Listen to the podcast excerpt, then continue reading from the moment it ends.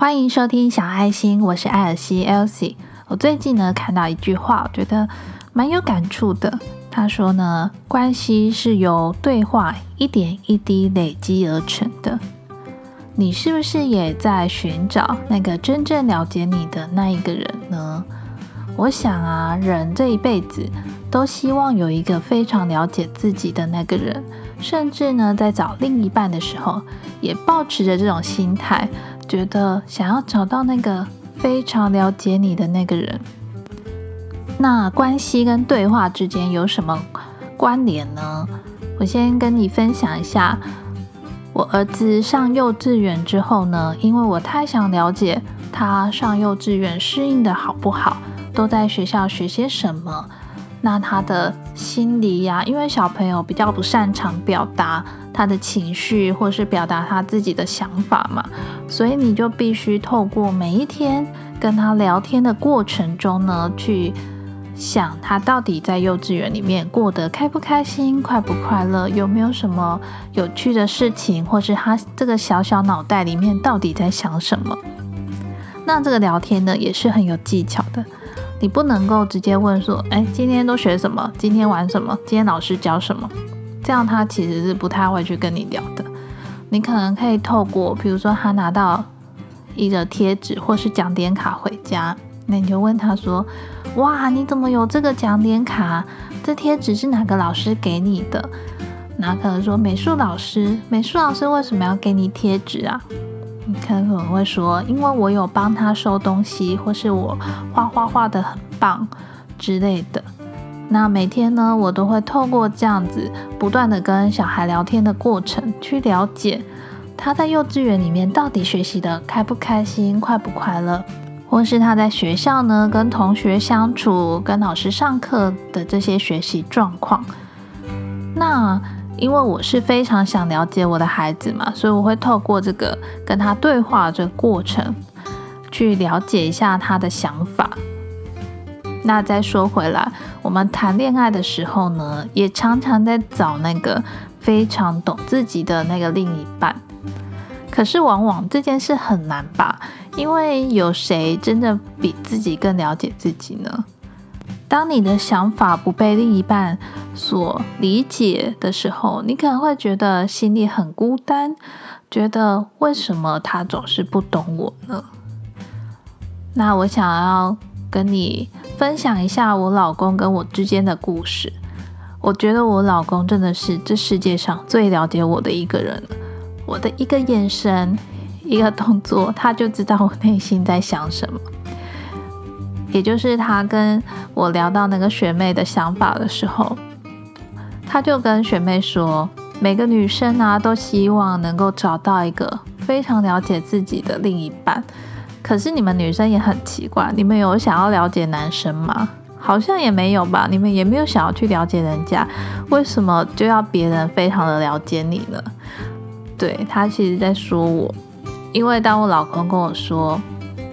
虽然他很了解我，但是他觉得我并不了解他。我就回应他说：“你知道我为什么不愿意更了解你吗？因为啊，我怕我太了解你会发现你其实没有那么完美。这当然是我脑袋动得很快讲出来的一段话。但是我老公就说我非常善于用言语来包装这些你根本就不想了解我的这个想法。”那说到这个，为什么我不想了解他呢？有一部分是我觉得很麻烦吧，因为我要懂他的心思，懂他在想什么。那我又是一个容易走心的人，就是我可能知道了啊，他会这么想，然后就会牵扯到我的一举一动，我的所有行为、所有想法，都会担心说会不会让他受伤，或是。还要在意他的想法，那我这件事让我觉得很累吧。当然，这是我跟我老公的相处之道，就是他很了解我，他也很懂我，但是我没有那么懂他。我大概知道，可是我并不想要完全懂。那我想很多人相处也是这样吧，就是两方之中啊，一定要有一方愿意包容，愿意配合你。愿意理解你，这样的行为，就是因为我老公懂我，会不想要那么了解他，所以他才能够包容我这样的行为。那在我们婚姻相处的过程呢，其实我非常喜欢跟我老公聊天，我们常常。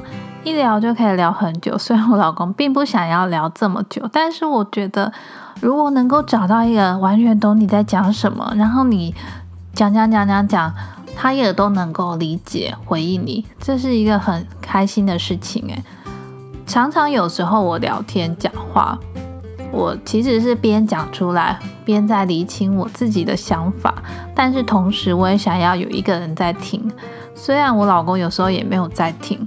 但是关键时刻，我还是会重复再讲一次给他听。那其他时候，大多是我自己把这些话讲出来之后，慢慢的去理清我自己真实的想法吧。我们的之间的关系呢，就是透过这样子的对话呢，慢慢的累积而成的。除了要找到那个非常了解你的人之外呢？你有想过自己试着去了解一下自己吗？你够了解自己吗？我们刚刚有说嘛，关系呢是透过对话一点一滴的累积而成的。那如果你不够了解你自己，你要怎么去更了解自己呢？你必须跟自己对话。很多令你困惑的事情啊，你光是在脑袋里面想，你想很久，想破头，可能都还没有办法解决。但是你可以试着把它说出来，或是呢，你把它记下来。你可以用那个电脑打字打出来，或是真拿笔写下来，记录一下自己，跟自己对话。这个方法呢，我觉得蛮有效的。我常常啊有一些新的想法的时候，我也会记在我的 iPad 上，或是打在电脑上面。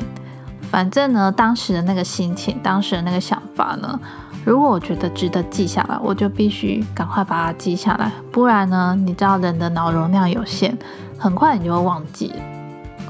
那你遇到一些开心啊、不开心的事情，都可以这样子把它记录下来。除了你当时记下来的那个心情呢，你可以去想之外呢。等到隔了很久，你有一天再看到你曾经写过的字，你还会再想起，诶，当时你是这样的想法，原来我当时保持着这种想法，那你就会更进一步的去了解你自己。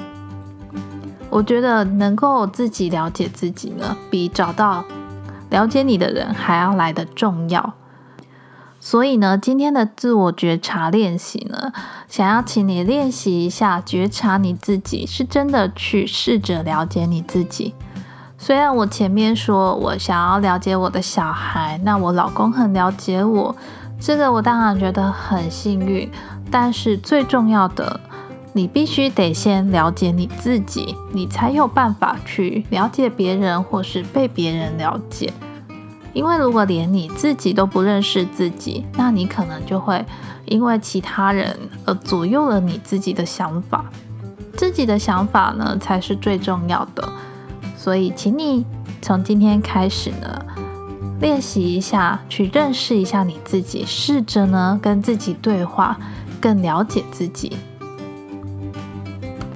节目的最后呢，非常谢谢你今天的收听。小爱心这个节目呢，是关于自我觉察、自我疗愈的一个节目。每个礼拜四晚上七点呢，都会准时更新。也要请你呢，帮我在 iTunes 上面打新评分。对这个节目有什么建议与回馈，或是有什么心得的话，也麻烦你在下方留言给我，让我知道。也别忘了多多帮我分享小爱心这个节目给你身边有兴趣或会感兴趣的朋友。那我也有成立一个 IG 账号，我的 Instagram 呢是 The Petite，拼法是 T H E P E T I T E E L S I E。